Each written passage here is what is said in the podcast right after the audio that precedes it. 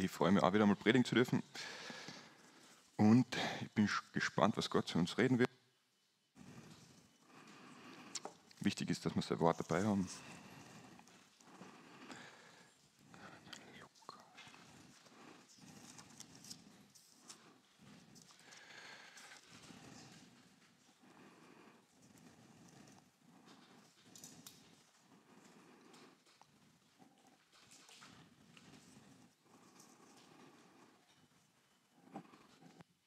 Ja, guten Morgen auch von meiner Seite. Äh, mein Name ist Raphael Elsbacher, bin verheiratet mit der Ann-Kathrin. Wir haben zwei Kinder, den Elia und Isolve.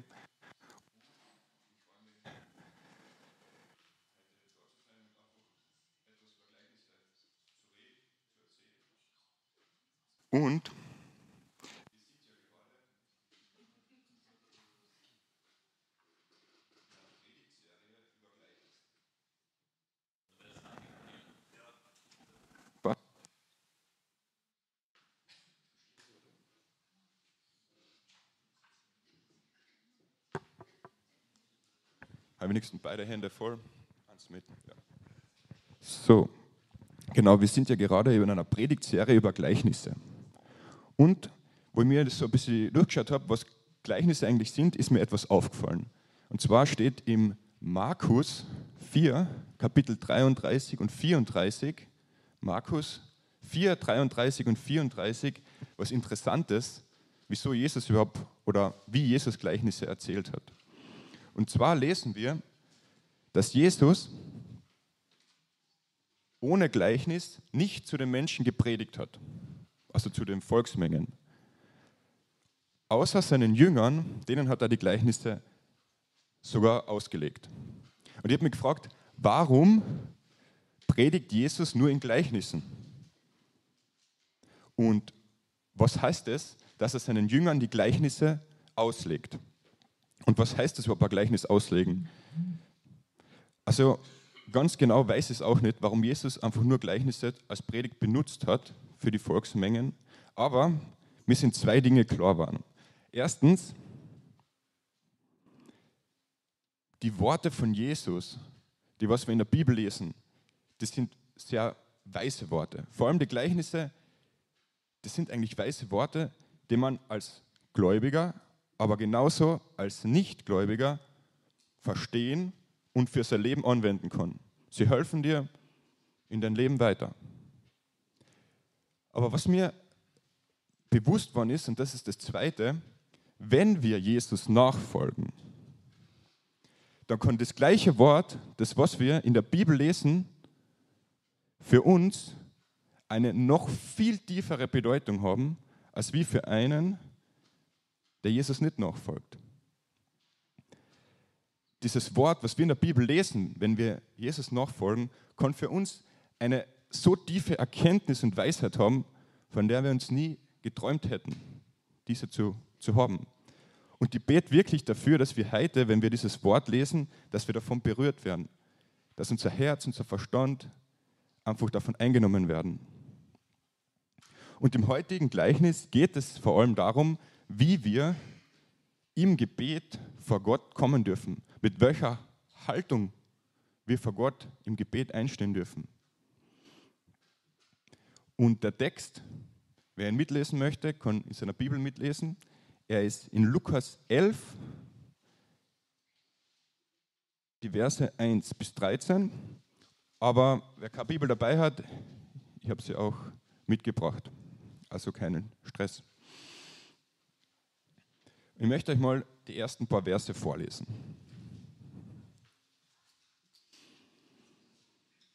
Also Lukas 11 ab Kapitel 1. Und es geschah, als er an einem Ort war und betete. Da sprach, als er aufhörte, einer seiner Jünger zu ihm, Herr, lehre uns beten, wie auch Johannes seine Jünger lehrte. Wow. Also Jesus ist mit seinen Jüngern unterwegs und betet einfach. Hat beten ist für Jesus eigentlich immer Reden mit seinem Papa gewesen. Also einfach Gespräch mit Gott. Und einer seiner Jünger hat das gesehen und hat gesagt, hey Jesus, zeig mir das bitte, ich möchte auch so beten können, weil Johannes der Täufer, der hat seinen Jüngern das auch so gelehrt. Eigentlich ein bisschen frech, oder? Wenn ich Jesus war, hätte ich gesagt, halt stopp, etwas Größeres als Johannes ist hier. Aber Jesus ist nicht so. Er hat die Not erkannt. Und zwar die Not des Jüngers nach Intimität im Gebet mit Gott. Er hat erkannt, dass dieser Jünger eigentlich was ganz anderes will. Er will nicht herausfordern, er will einfach auch diese, dieses Gespräch mit Gott haben, diese intime Beziehung mit Gott, wie Jesus sie uns vorgelebt hat. Sei es mit seinen Jüngern, sei es alleinen, sei es wo auch immer er war.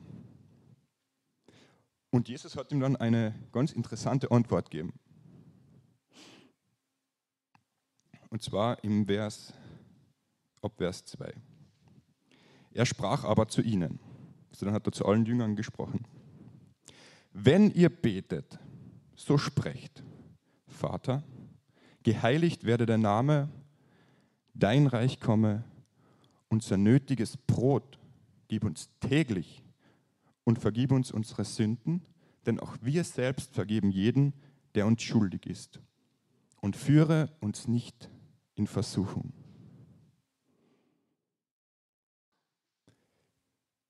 Also das Gebet haben wir meistens alle schon mal gehört, egal aus was für einer Konfession, aus was für einem kirchlichen Kontext wir kommen, das Vaterunser. Und ich möchte gar nicht so viel aufs Vaterunser eingehen in dieser Predigt, aber eins möchte ich euch mitgeben, und zwar, dass Jesus nichts Kompliziertes aufgegeben hat. Er hat diesen Jünger ein Gebet gesagt, das was eigentlich die Bedürfnisse deckt und was Gott verherrlicht.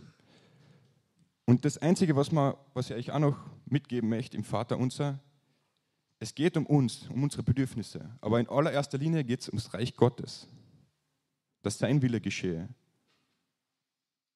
Und um das ein bisschen zu verdeutlichen, möchte ich euch eine Geschichte erzählen oder eigentlich ein Beispiel.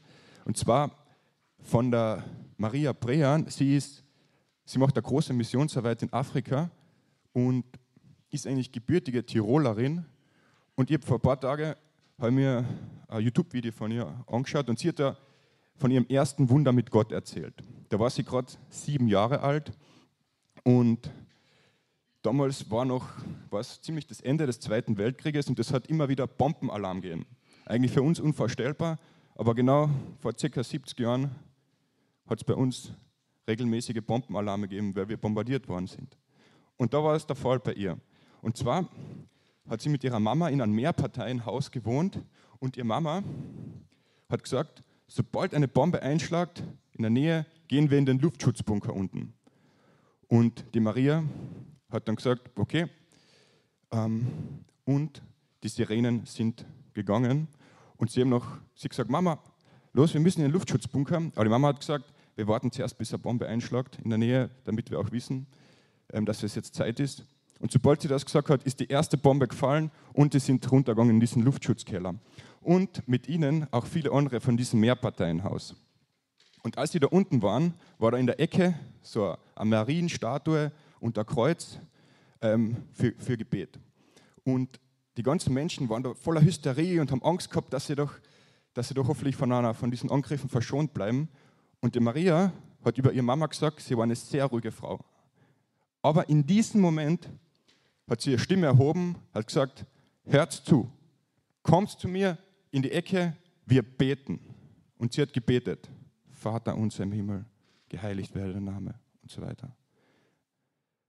Und als sie fertig gebetet haben, ist eine Bombe direkt bei ihrem Haus eingeschlagen und in diesen Luftschutzbunker ist eine riesen Delle reingekommen. Aber genau auf dieser anderen Seite, wo die Menschen gebetet haben. Die waren in der einen Ecke, die Bombe hat in der anderen Ecke eingeschlagen. Und das war Maria ihr erstes Wunder. Sie hat gewusst, Gott hört Gebet und Gott kümmert sich um uns. Und damit will ich auch nicht sagen, dass das Vaterunser eine heilige Kraft hat, dass es uns vor Bösen beschützt. Aber ich will sagen, das Vaterunser ist ein Gebet immer. In der Not, in Freude. Wenn dir gerade nichts einfällt, das Vater, ich bete oft das Vaterunser einfach so, weil es eigentlich eines von den Gebeten ist, die ich merke. Und Das Kapitel ist aber nicht aus. Jesus erzählt dann weiter. Und ich denke, es passt schon dazu, dass vorher Jesus das Vater unser erzählt hat. Dann sagt er, wie wir beten dürfen. Einfach, dass Gottes Reich komme, dass, uns, dass er Wille geschehe, dass er uns ein tägliches Brot gibt. Das sagt Jesus mit dem Vater unser aus. Aber was er jetzt erzählt, ist, wie, mit was für einer Einstellungen wir im Gebet vor Gott kommen dürfen. Und da können wir lesen ab Lukas 11, Kapitel 5, ah, ab Lukas 11, Vers 5.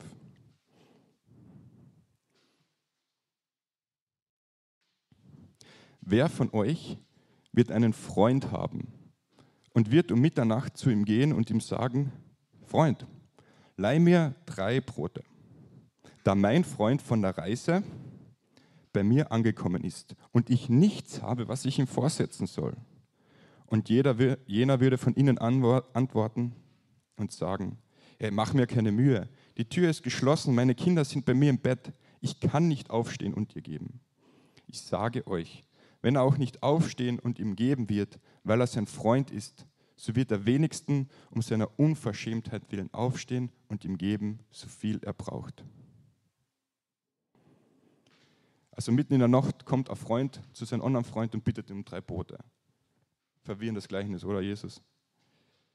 Wie würde es denn dir gehen, wenn du gerade mitten in der Nacht der erste Tiefschlafphase hast, du weißt, morgen ist Montag, du musst aufstehen, und dann wirst du geweckt von vielleicht von deinem besten Freund oder besten Freundin und sie will drei Brote.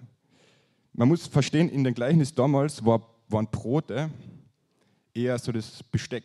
Also mit den Broten hat man das Essen eigentlich gegessen. Also wird eine Freundin oder Freund zu dir kommen und sagen, hey Nils, hast du bitte ein bisschen ein paar Löffel und ein paar Gabel für mich, ich habe morgen Besuch. Eigentlich richtig verwirrende Frage, oder? Aber ich bin mir ziemlich sicher, dass jeder, der was von euch einen guten Freund hat, dass er ihm das geben würde. Aber ich bin mir auch ziemlich sicher, zumindest bei mir, ich würde es ihm zwar schon geben, aber ich würde mir denken, oh je, ich glaube, ich muss mit ihm echt ein Gespräch führen, dann geht es, glaube ich, gerade nicht gut. Der spinnt ein bisschen. Aber genau das ist es nicht, was Jesus sagen will. Jesus will uns eigentlich genau das Gegenteil sagen. Und zwar will er uns sagen, dass dieser Freund, der bittet, der schämt sich nicht. Der schämt sich nicht, um Mitternacht zu kommen und einfach um etwas zu bitten. Und genauso sollte unser Gebet sein. Ohne Scham. Und nicht, weil, weil Jesus das sagt, oder, sondern weil Gott das will. Oder weil das ist eigentlich eine Aufforderung. Wir sollen so zu Gott kommen. Gott will, dass wir unverschämt zu ihm kommen und ihn bitten. Gott will, dass jedes unser Anliegen, dass wir das vor ihm bringen. Zu jeder Tag- und Nachtzeit, unter allen Umständen. Und wie das noch konkreter ausschaut, bin ich auch froh, dass wir da weiterlesen dürfen, denn Jesus legt das Gleichnis seinen Jüngern eigentlich gleich darauf aus. Also, ab Lukas 11, Vers 8.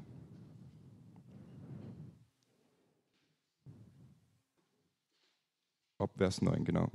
Und ich sage euch, bittet, es wird euch gegeben werden. Sucht und ihr werdet finden. Klopft an und es wird euch geöffnet werden. Denn jeder Bittende empfängt und der Suchende findet und dem Anklopfenden wird geöffnet werden. Einfacher gesagt, bittet, sucht und klopft an. Bittet, sucht und klopft an. Nicht schwer zu merken. Bitte, denk einmal an eine problematische Situation in deinem Leben. Vielleicht eine lang andauernde Krankheit, Probleme in einer Beziehung oder eine harte Jobsituation, die schon lang andauert.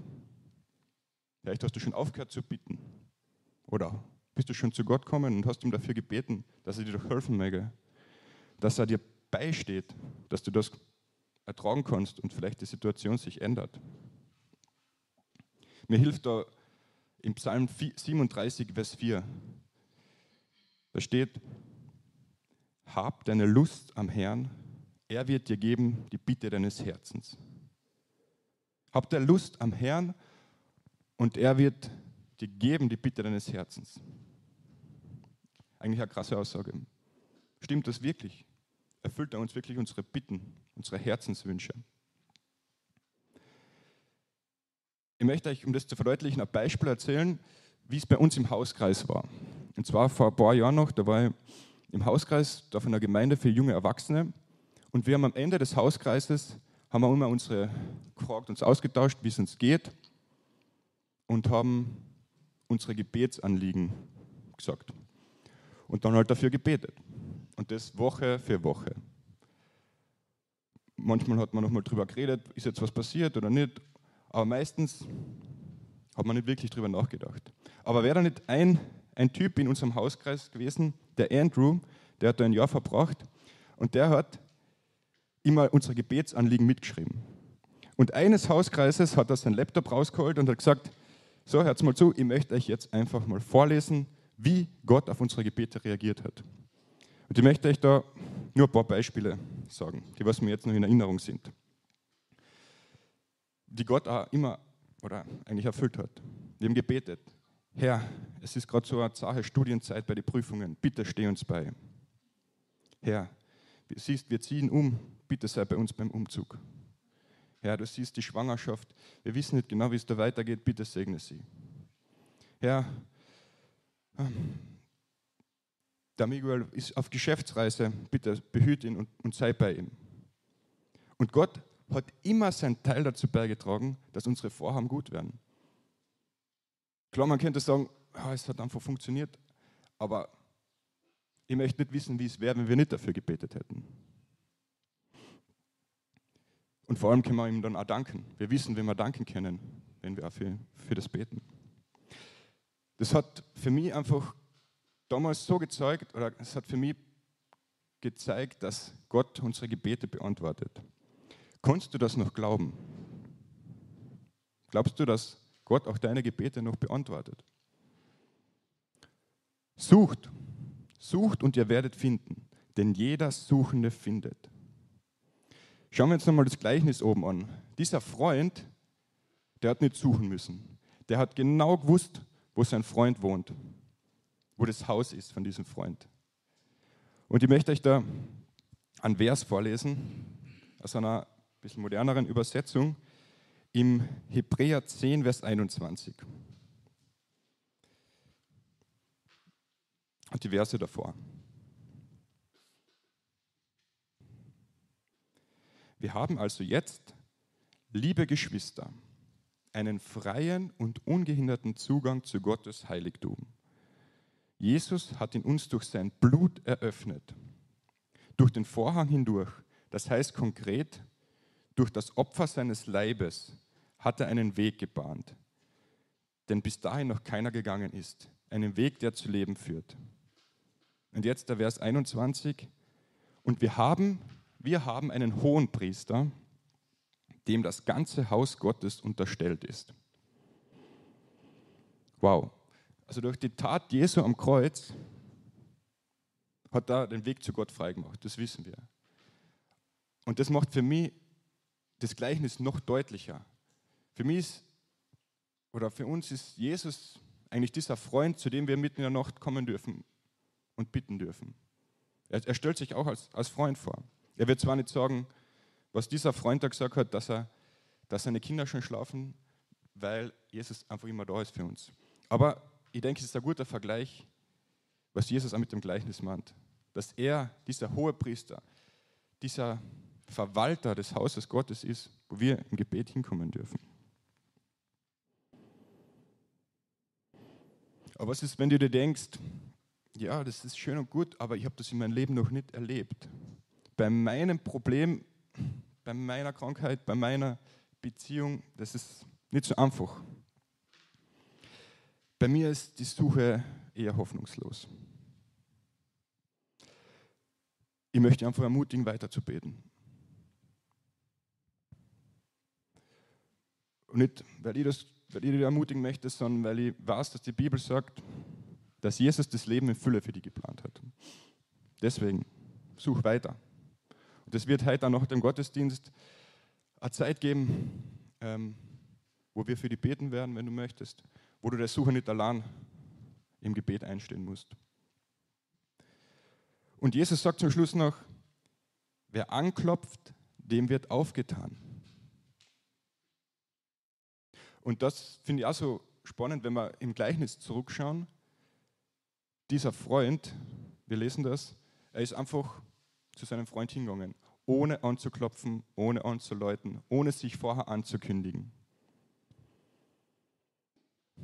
Was du, was für ein Freund oder wen du in Jesus hast, du darfst zu ihm einfach kommen, ohne dich vorher anzukündigen.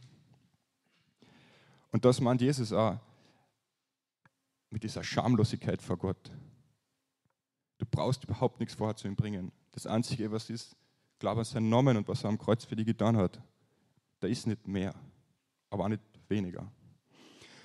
Und es ist auch leicht gesagt. Und ich weiß das selber, wenn ich vielleicht gesündigt habe, dann ist es einfach schwer, zu Gott zu kommen und zu wissen, dass er mir vergeben hat. Da ist ein Schamgefühl. Und dann klopfe ich doch eher vorsichtig zuerst an die Tür.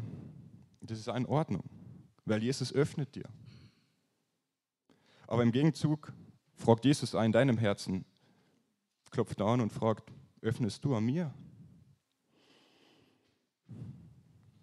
Jesus sagt dir, hey, du brauchst nicht länger hinter deiner Fassade, hinter deinem Bau da verstecken. Ich habe da ein festes Fundament. Komm da in mein Haus, bitte mich. Ich habe alles, was du brauchst. Und dein Scham, den habe ich schon lange am Kreuz für die getragen. Und eigentlich steckt da jetzt schon so viel drin und ich bin so überwältigt, dass das Gleichnis noch weitergeht. Da hören wir jetzt noch gleich echt gute Bilder, wie wir eigentlich Gott bitten dürfen und um was und wie er ist. Ob Vers Lukas 11, Vers 11.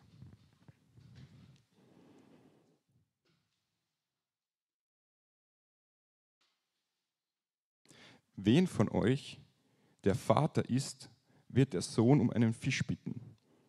Und er wird ihm statt des Fisches etwa eine Schlange geben. Oder auch, wenn er um ein Ei bete, er wird ihm doch nicht einen Skorpion geben. Wenn nun ihr, die ihr böse seid, euren Kindern gute Gaben zu geben wisst, wie viel mehr wird der Vater, der vom Himmel gibt, den Heiligen Geist, denen geben, die ihn darum bitten. Eigentlich lustige Beispiele. Und um das, um das ein bisschen näher zu bringen, möchte ich mal fragen, wer von euch ist denn Vater oder Mutter? Wahrscheinlich sehr viele da herinnen. Und Jesus, stellt mal vor, eure Kinder, ich weiß nicht, eher kleinere Kinder, die bitten mir jetzt noch nicht konkret und so viel, um so viel, die, die erwarten und kriegen eigentlich, dass sie tagtäglich gefüttert werden. Aber stellt euch mal vor, eure Kinder bitten euch schon ein bisschen älter sind und da reden können. Sie sagen zum Beispiel, Mama, darf ich ein leckeres Eis haben? Und was sagt ihr? Nein, ihr bekommt einen Stein. Oder Papa, darf ich ein neues Handy haben? Das habe ich gerade nicht eingesteckt. Papa, darf ich ein neues Handy haben? Nein, mein Kind, du bekommst einen Knochen. Absurd, oder? Oder eins haben wir noch. Und zwar, Mama, darf ich heute bei meiner Freundin übernachten? Nein, mein Kind, du bekommst Fesseln. Niemand, ich hoffe niemand, wird das für sein Kind machen, oder? Und ich finde, genauso banal sind die Beispiele in der Bibel. Ein Fisch oder eine Schlange. Ich würde nie auf die Idee kommen, Jesus, oder? Das, das zu machen. Aber warum stehen die so banal da drinnen? Unter anderem sind Ei und Fisch damals das, das Essen gewesen für einen gewöhnlichen Menschen. Also auf der anderen Seite heißt Gott wird dir nichts Schlechtes geben. Das, das, klar, es gibt die Geschichte vom Hiob und das hat da alles seinen, seinen Sinn, aber im Endeffekt ist Gottes Charakter gut und nicht böse. Und das Zweite ist, dass Gott uns sagen will, er versorgt uns, genauso wie wir unsere Kinder versorgen. Und das nicht nur wir als gute, als gute Gemeindegeher, sondern vor allem auch, ich glaube, jeder Vater oder Mutter, die sich selber lieben, können ihre, werden ihren Kindern nichts Schlechtes tun. Also unser tägliches Brot gib uns heute. Das meint Jesus auch, glaube ich, damit, dass er sich um unsere Bedürfnisse kümmert. Und jetzt habe ich noch eine zweite Aufgabe oder noch eine Challenge neben dem. Und zwar, so wie ich vorher erzählt habe, was wir im Hauskreis gebetet haben für unsere Anliegen, möchte ich dir echt herausfordern. Ich glaube, es gibt irgendwas in deinem Leben, wo du denkst, hey, da verändert sich nichts. Und ich möchte dich echt herausfordern, bet einfach konkret mal eine Woche dafür und schau, was sich verändert. Vielleicht ändert sich was an deinen Umständen, Vielleicht ändert sich einfach was in deiner Herzenseinstellung. Aber ich bin überzeugt, dass Gott heute noch wirkt. Also bitte, such oder klopfe an. Und du wirst es vielleicht nicht gleich dankend erhalten, wie wenn du jetzt bei Amazon eine Bestellung machst und du schon mitverfolgen kannst, wann das Paket bei dir ankommt, wann der Briefträger raufkommt und dir das an die Klingel läutet und du das Paket dankend erhalten kannst. Ich glaube, dann haben wir Gott, haben wir das halt auch falsch verstanden. Aber ich bin mir sicher, dass Gott was macht. Und es wird gut sein. Und um das zu verstehen, was Gott macht oder was das Gute ist, weil es klingt alles so ein bisschen, als wäre Gott so ein Wunschautomat, oder? Bittet, es wird euch gegeben, sucht, ihr werdet finden, klopft an, es wird aufgetan. Das Leben ist schön, oder? Und da möchte ich euch noch den, den letzten Vers nochmal vorlesen. Und da sagt er, wenn nun ihr, die ihr böse seid, euren Kindern gute Gaben zu geben wisst, wie viel mehr wird der Vater, der vom Himmel gibt, den Heiligen Geist geben denen, die ihn bitten. Was ist das, was wir brauchen? Mehr Geld, stabile Beziehungen, Gesundheit, bestimmt. Jeder braucht das. Aber Gott sagt uns dann höheren Weg. Lasst mir euch was fragen. Wieso haben wir den Heiligen Geist so nötig? Oder anders gesagt, stellt euch mal vor, ihr wacht in der Früh auf und ihr hättet den Heiligen Geist nicht. Wie würdet ihr aufstehen, frühstücken, Zeitung lesen, mit was für eine Gedanken würdet ihr in ein Auto steigen, zur Arbeit fahren, Beziehungen leben, euer Essen einnehmen? Im Johannes 14, Vers 26 sagt Jesus, dass der Heilige Geist der ist, den der Vater uns schickt und der uns alles lehrt und uns an alles erinnert, was er uns gesagt hat. Dieser Heilige Geist ist noch viel mehr. Dieser Heilige Geist überführt Menschen von ihren Sünden. Er ist es, der was uns zu Gottes Kindern macht. Dieser Heilige Geist ist das, der uns die Kraft zum Christsein gibt. Christsein ist nicht schwer, Christsein ist nicht leicht, Christsein ist unmöglich. Nur der Heilige Geist kann das. Der Heilige Geist ist der, was uns, genau, wie gesagt habe, einfach lehrt und erinnert an alles, was Jesus uns gesagt hat. Und es gibt eine riesige Liste, was noch alles passiert in der Bibel, was der Heilige Geist eigentlich macht. Nächste Woche feiern wir Pfingsten. Die Ausschüttung des Heiligen Geistes auf alle, die was Jesus nachfolgen. Und spannenderweise gibt das Jesus seinen Jüngern auf, damals, mm, wo er noch auf der Erde war. Und da war der Heilige Geist, da hat man noch um ihn bitten müssen. Und trotzdem sagt Jesus schon voraus eigentlich, dass das die Kraft ist, dass das eigentlich über auf so einer Pyramide wäre es ganz oben das wichtigste Gebet, nach dem, nach unseren Anliegen. Und ich glaube, wenn wir im Heiligen Geist wandeln, wenn wir im Heiligen Geist leben, dann ist Beten nicht mehr schwer. Denn dann ist Beten ein Lebensstil. Dann werden unsere Bedürfnisse immer kleiner und unsere Sehnsucht, Gottes Reich zu bauen, wird größer. Und wie wir am Donnerstag Christi Himmelfahrt gefeiert haben, dass Jesus weg in die Himmel aufgefahren ist und von dort aus regiert, ähm, haben wir genauso viel zu feiern, dass wir diesen Heiligen Geist haben und dann dieser Herrschaft von Jesus im Himmel jetzt schon teilhaben dürfen und diese Erde mitgestalten dürfen. Und dieser Heilige Geist, wenn ihr Bibel lest, lest es mit ihm, lest es mit dem Heiligen Geist. Und zum Abschluss möchte ich es nochmal kurz zusammenfassen, was wir uns mitnehmen können. Erstens, wir dürfen ohne Scham vor Gott kommen, wie dieser Freund in dem Gleichnis. Schamlos vor Gott, mit allen unseren Anliegen, mit allem, was uns nur irgendwie im Herz juckt, mit allem unseren Zorn, Grant, mit all unserem Neid, mit all unserem Bösen vor allem. Weil wir denken vielleicht, ach, ich bin so böse, ich muss zuerst gut werden, bevor ich Gott bitten darf. Na, das Gegenteil ist der Fall. Bitt doch zuerst und Gott tut dann das Nötige. Zweitens, Gott ist gut und versorgt uns. Nochmal die Frage, heißt das, dass wir alles bekommen, was wir uns wünschen? Glaube, das kann jeder für sich beantworten. Aber Gott ist gut und versorgt uns. Und drittens, der Heilige Geist ist das wichtigste Gebet.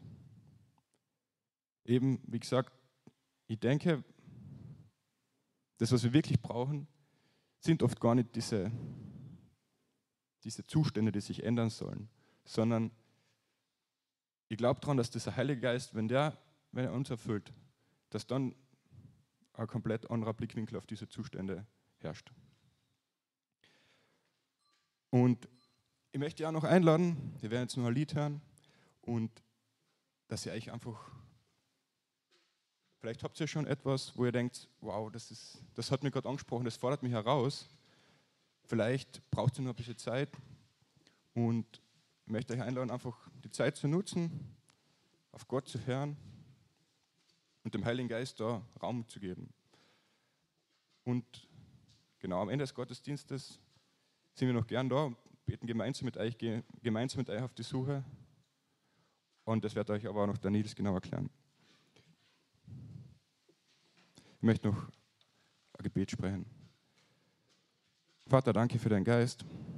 Danke, dass das einfach so was wichtig ist, dass, dass du ein dreieiniger Gott bist, Vater, Sohn und Geist dass das eine vollkommene Beziehung ist und dass wir da eintauchen dürfen in diese Beziehung. Bitte füll deinen füll den Raum da mit deinem Heiligen Geist aus, dass wir einfach davon erfüllt sind, dass wir dir leben und spüren dürfen, nicht nur da im Gottesdienst, nicht nur danach, wo es eigentlich immer gute Gespräche gibt, sondern vor allem dann auch, wenn wir wieder unseren Alltag haben. Im Namen Jesus. Amen.